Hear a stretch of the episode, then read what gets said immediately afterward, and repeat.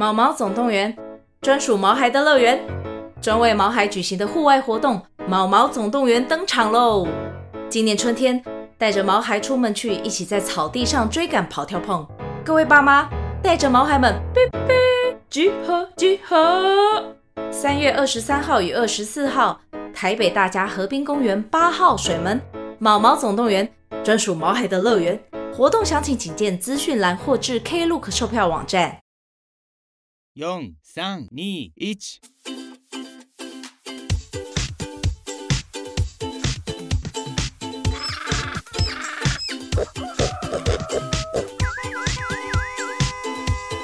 啊，不勉强了。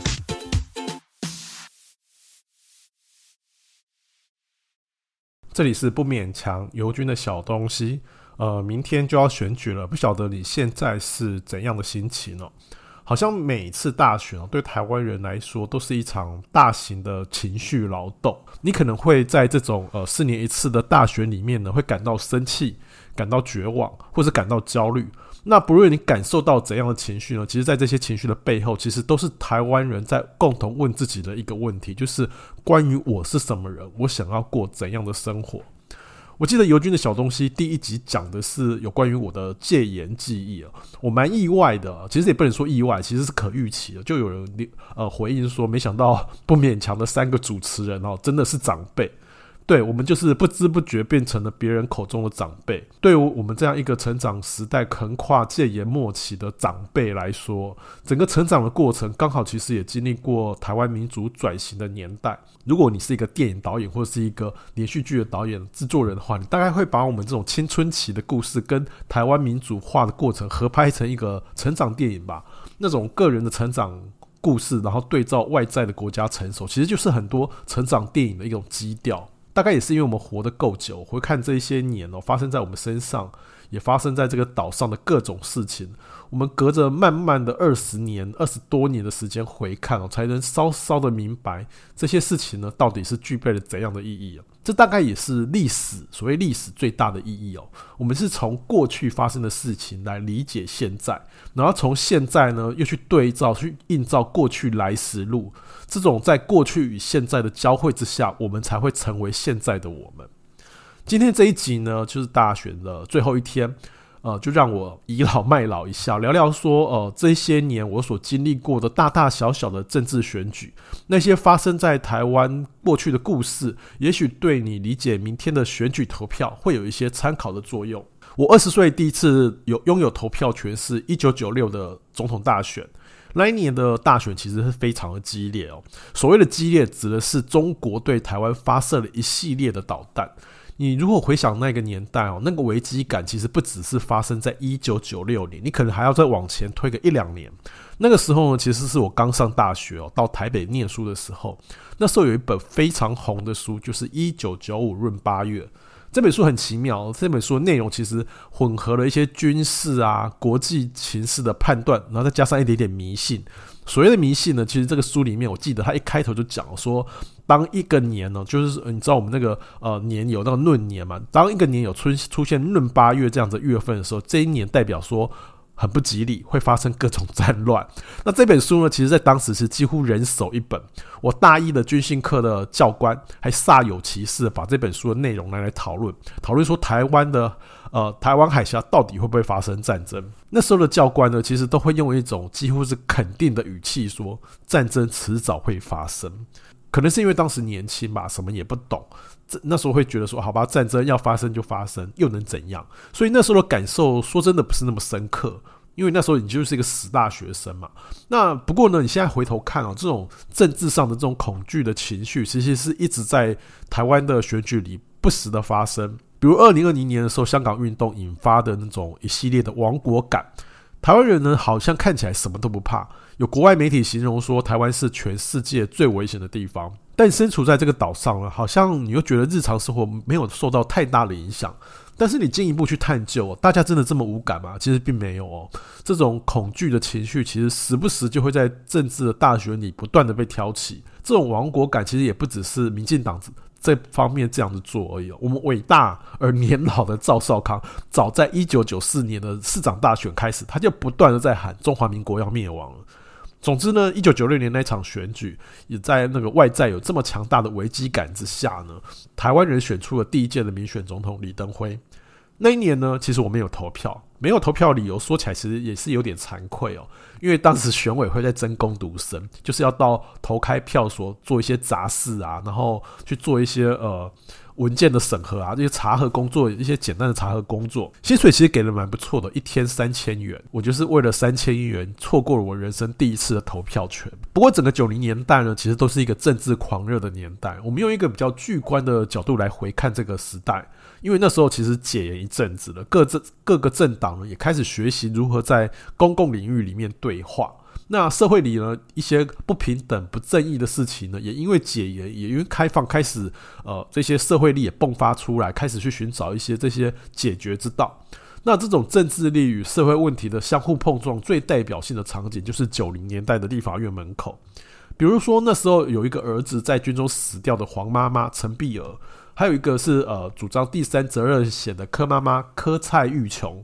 他们那时候呢，为了追求他们心中的正义，为自己的儿子伸冤，每天到立法院的门口报道抗议。这种社会民主的力量的集结，其实也不是突然出现的。如果你再把时间再往前推一下，我刚上大学的时候是一九九四年，那时候是台北市市长的第一次民选，当时的候选人有陈水扁、赵少康和黄大洲。我们系上大概有三分之一的人是台北人。但是，就算你是台北人，其实那时候也还没有满二十岁，所以也没有投票权。可是大家那时候是非常热衷的讨论政治哦。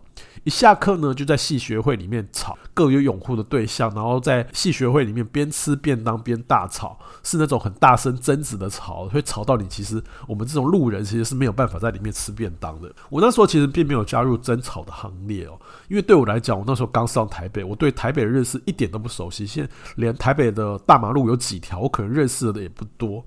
那在这种认识有限的状况下，你其实很难跟别人讨论说，你觉得这个城市应该由谁当选？对我来讲，那时候比较有印象的，可能就是扁帽工厂。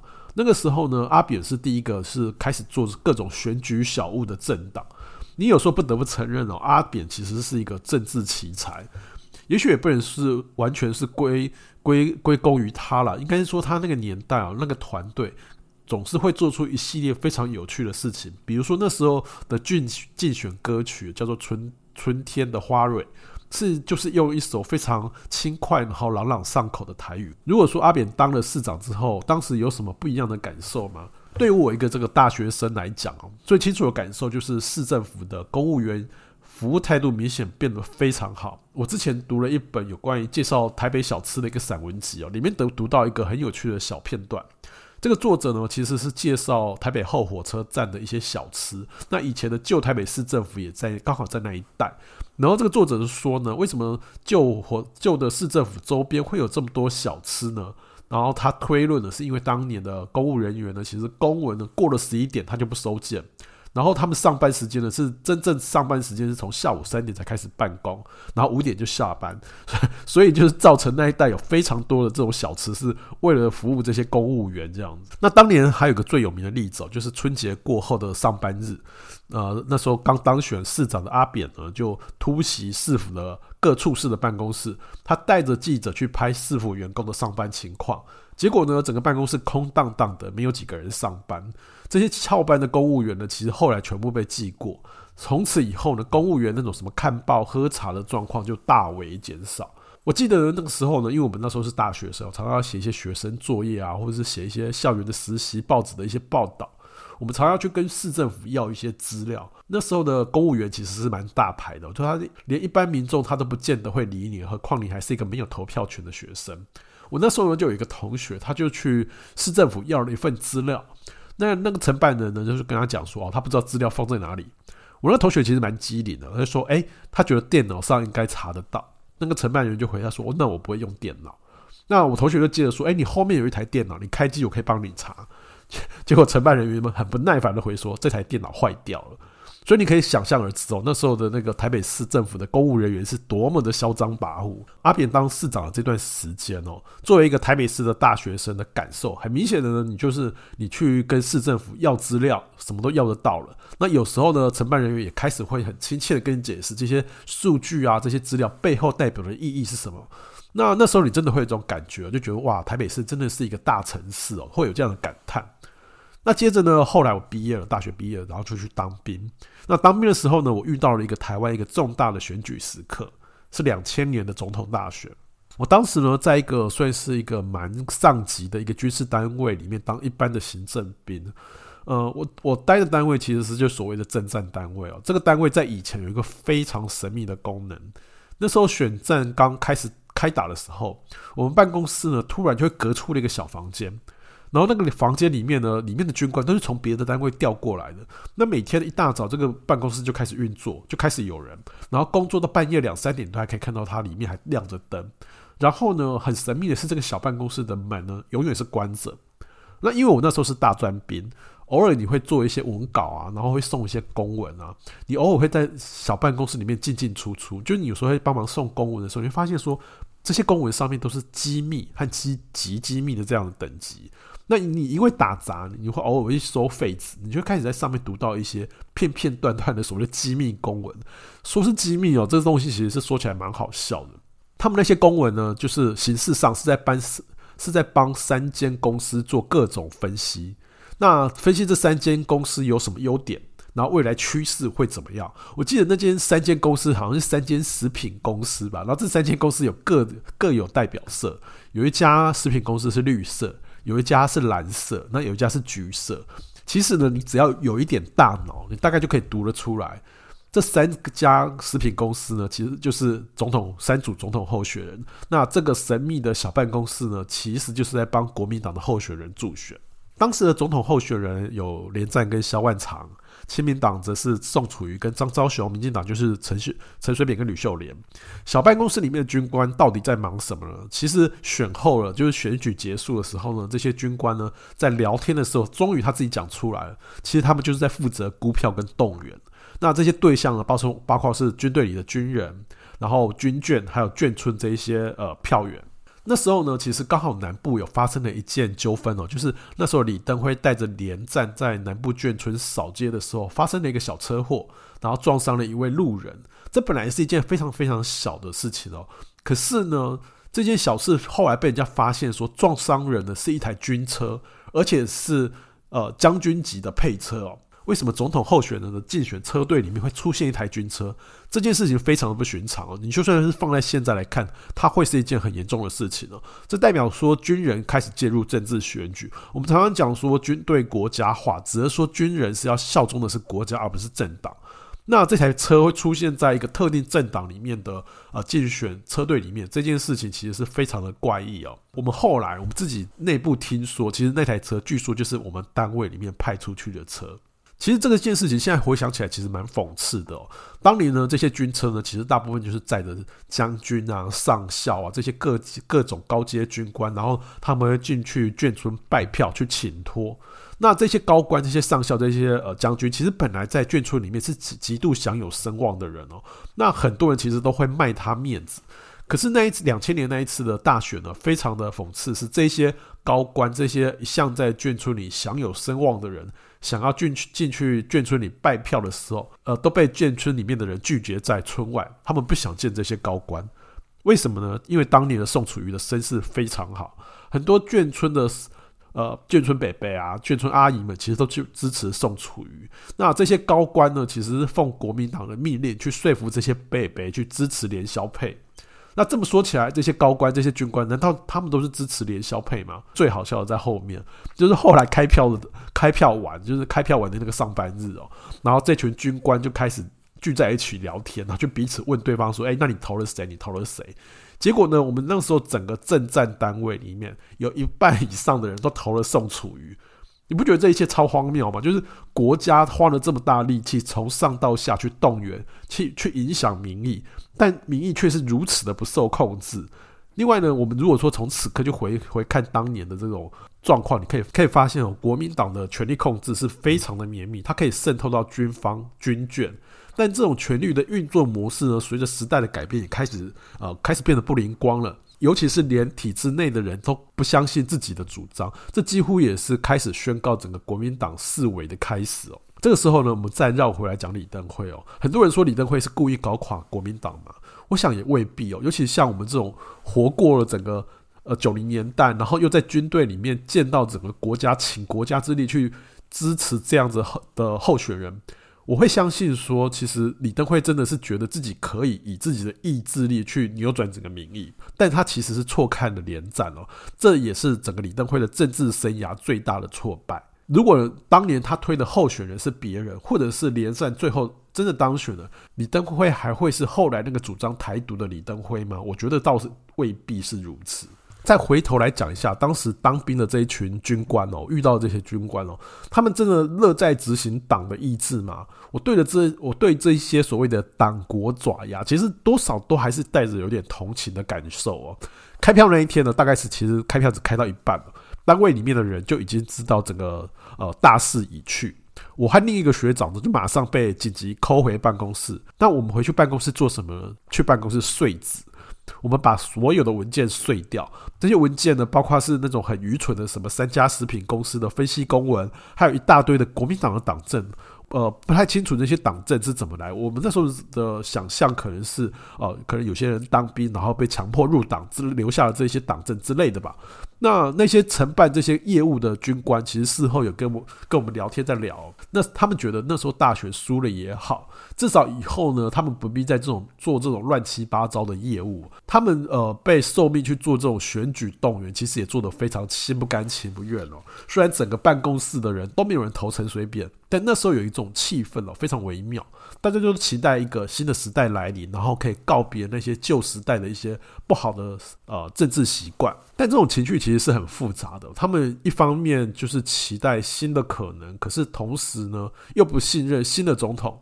我记得当时办公室有一个中校组长，他很高兴说自己在选前就去申请了退休，因为这样他的退伍令上面呢其实会盖的是李登辉而不是陈水扁。他说呢，他不要自己的退伍令上面跟这个陈水扁这个人沾上任何一点关系。这件事情现在想起来也是非常好笑啊！就多年后呢，我不晓得这位呃军官他在看自己的退伍令的时候会有怎样的感受，因为他上面印的是李登辉，其实真的就比较好吗？因为李登辉其实是个后来被证明他是搞垮一整个国民党，然后摇身一变又变成台独教父。那你盖李登辉的章，真的有比陈水扁好吗？我不觉得耶。呃，有时候我对这些呃军人啊，这些党国的遗老有一些同情感。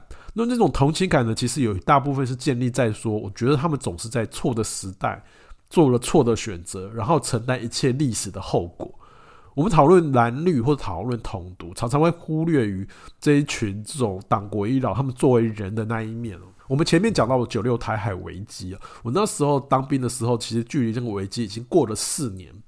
那时候呢，我办公室里面的那些军官常常会把那段危机发生的事情，然后成当成笑话来讲。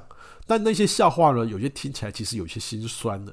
比如说呢，那时候有一位军官在台海危机的那段时间，他刚好结婚没多久，可是婚后没多久，他突然接到了命令，要到海上去执行任务。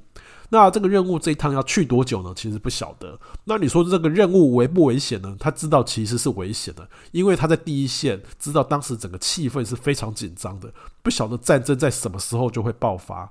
可是呢，他不敢跟他的新婚的妻子讲这件事。一方面，这是因为涉涉到国家机密，他不能讲；那另外一方面呢，他是不想让太太太担心，所以他那天出任务，就是离开家的那一天呢，他就偷偷的把结婚戒指。拔下来藏在妻子的枕头里。他想说呢，如果说有一天他失事了，呃，他呃不幸罹难了，他还有留一个东西可以给太太做纪念。他甚至呢不敢想说他到底会不会有机会回来。那后来的故事其实大家就知道了，台湾安然度过了这一次危机，而李登辉也成为台湾第一位的民选总统。那至于这位军官的婚戒呢？他就有点感叹的说：“他说他老婆其实是个粗枝大叶的女子，他睡了好几天都不知道枕头里面有这个婚戒。那当年呢，其实跟我讲这个婚戒故事的军官，其实算一算，现在搞不好已经呃，届开始可能有接近要退休的年纪吧。我不晓得他这几年有没有变成韩粉哦。其实作为一个台派青年，这个时候听到这样的故事，一定会大声质疑说：“哎，你不是说这位军官差点要在战场战场上捐躯了，怎么又变成韩粉呢？”其实呢，人就是这样的复杂而矛盾哦。一个人会支持什么政党，会成为所谓什么柯粉、英粉、韩粉还是赖粉，都会有各种因素的交互影响。而且通常真正的原因呢，可能是连他们自己都不见得有意识到。比如我们家的长辈哦，在以前的年代，常会说民进党的官员猫班哦，这是一个台语哦，就是只是说指的是那种猫班，就是指的是那种呃气质啊架势上没有那个没有那个气质，没有那个架势。我常常觉得某班这个字眼其实蛮有意思哦，它里面隐含着一种阶级的味道。比如说，我们会讲一个人靠五班，指的就是打扮啊、谈吐啊，甚至语言的腔调都是比较上，呃，比较上得了台面。那这背后其实是一代表一个人的文化资本，代表你受的教育、社会的位置等等。而这个五班呢，其实又另外一方面又呃代表长辈所想象，他们想象政治运作、政治活动应该是一个高深莫测，什么都不会讲，然后各种台面下的角力。然后，呃，有各种威权阴谋论的世界这样，所以家里的长辈呢，觉得民进党摸班这样的投票理由呢，你再去深究下去，其实是代表他们对政治运作有不一样的期待。又比如说，我爸是长期支持国民党的人，呃，你如果问他你为什么支持国民党，他会说，因为国民党执政比较稳定。但稳定又是什么意思呢？我爸不是台商哦，他对两岸的关系其实是很无感，但他这个稳定指的是指经济发展稳定。国民党执政，难道经济就比较稳定吗？这也不必然啊！你看马英九时代的 X 法或者服贸协定说引发了社会冲突跟引发了社会不安，并没有比较稳定啊。但是对我爸那个年纪的人来讲，他的印象还是停留在经济起飞的那个年代，所以他的稳定指的是那个经济起飞的那个稳定。我爸并不是唯一这样想的国民党支持者。我后来在采访上接触过大量的韩粉，我发现他们的世界对世界的印象其实就停留在八零年代、九零年代。然后呢，他们一心想要回复到那个年代的光荣。我想举这些人的例子，想要说明呢，一个人支持什么政党，通常不是他们表面说的那样。那个表面上的理由，你必须去深挖，你会发现说，他们可能是一直没有长大，一直停留在过去。而偏偏呢，这群人其实，在台湾不是少数。我们作为一个国家的共同体，你其实没有办法把这些人抛下。阿扁选第二任总统的时候呢，我开始了第一份记者工作。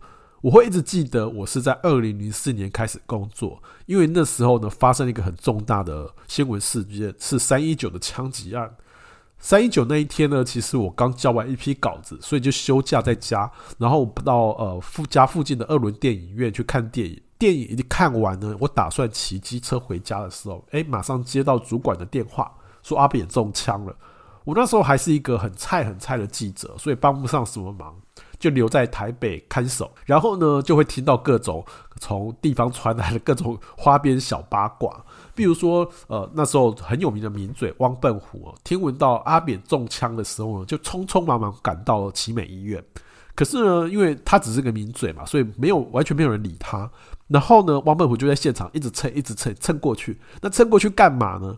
他居然问国安人员可不可以让他看一下阿扁的肚皮。这是我印象很深一个很二百五的小故事哦，就是关于名嘴想去看阿扁肚皮这个小事情。那一年后来的事情，其实大家也知道，就是连宋以些微的差距败选，然后开始在国民党党部，是那那时候国民党党部是在总统府对面仁爱路跟信义路交叉口那个地方，也就是现在的张荣发基金会。呃，在当时的党部开始为期数个月的抗议。那那个抗议呢，其实是在现场的埋锅造饭哦。我那时候其实奉命也是负责做这个采现场的一些采访报道，然后每天和这一些人鬼鬼扯瞎聊。那在那个现场呢，其实有所谓的黑道，比如说当年非常有名的女老女老大王兰，她后来还上了各种的综艺节目。那也有一些人呢，像我当兵时遇到的那些军人长官哦。如果我们再把时间拉长一些，二零一八年我采访的韩粉，我也觉得。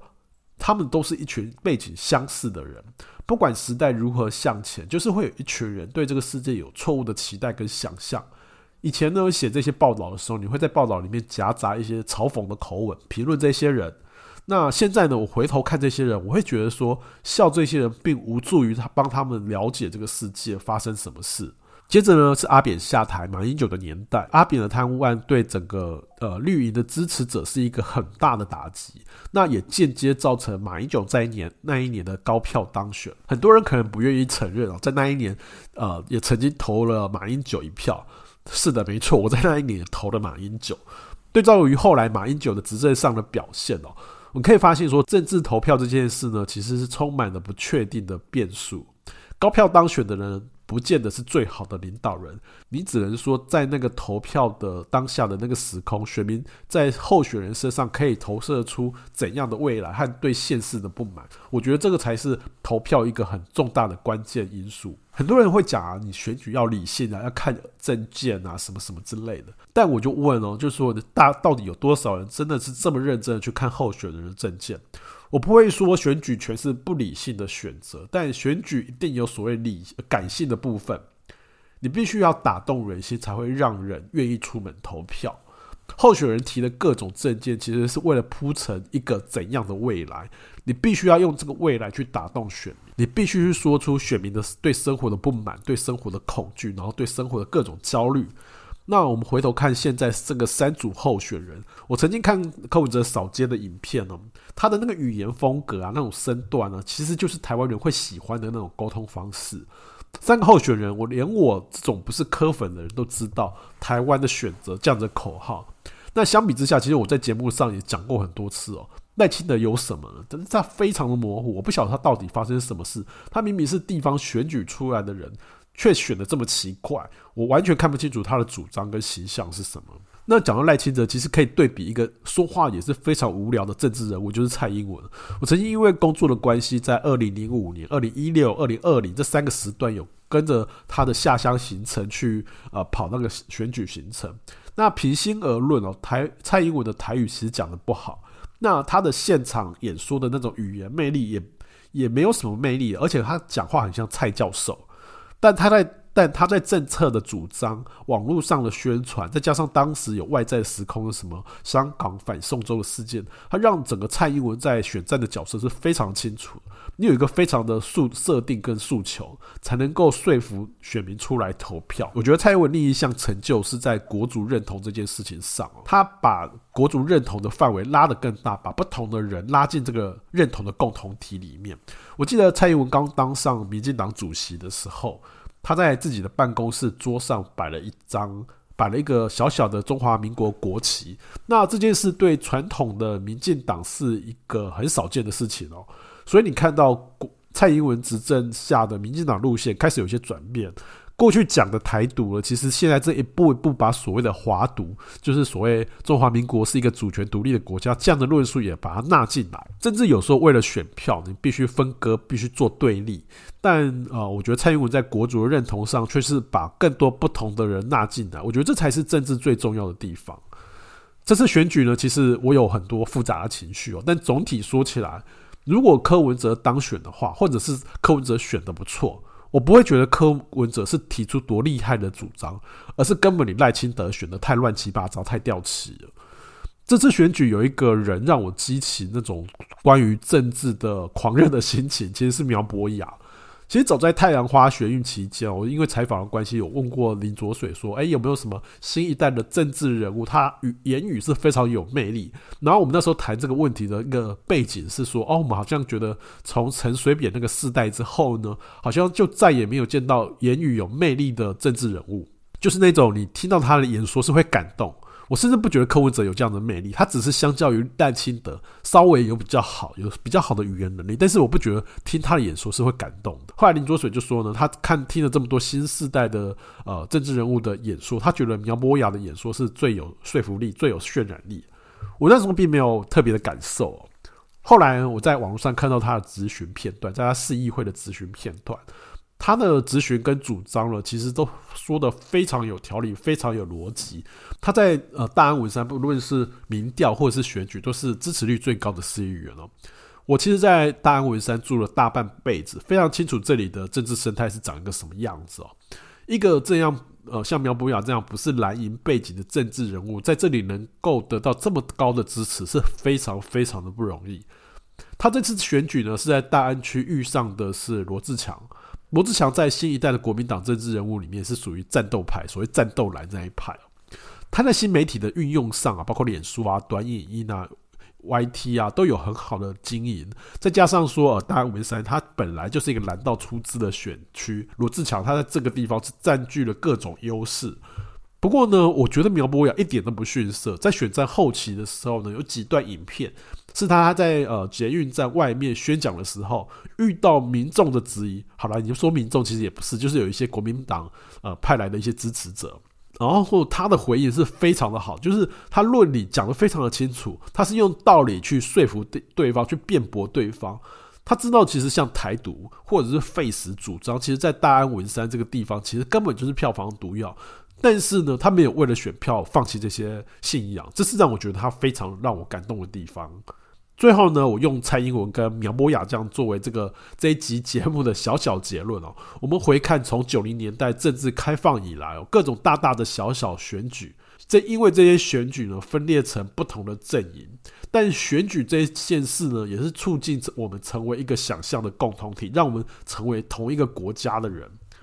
二零二四年的大选，我不晓得到底谁会当选，但可以确定的是，二零二四年之后呢，台湾是一个更分裂、更动荡的环境。我们需要更多不放弃自己信仰，同时又能容纳更多不同群体，让这些人在这个共同的国家里面不会感觉到被遗弃的政治人物。最近这几年的大选，我常会回想到自己过去几年的这种投票的过程哦。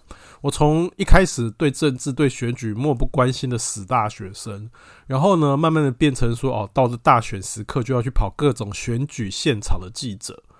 然后呢，你看的越多，就会在这几年会越被一些政治人物的言行开始被他们所打动，然后也开始认为呢，政治真的是一件非常重要的事情。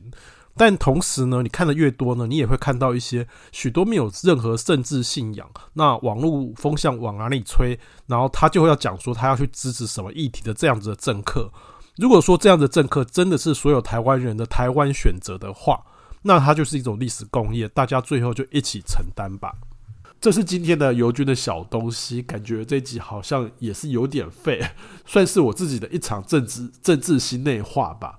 如果你喜欢今天的节目，欢迎留下五星好评或是抖内我们。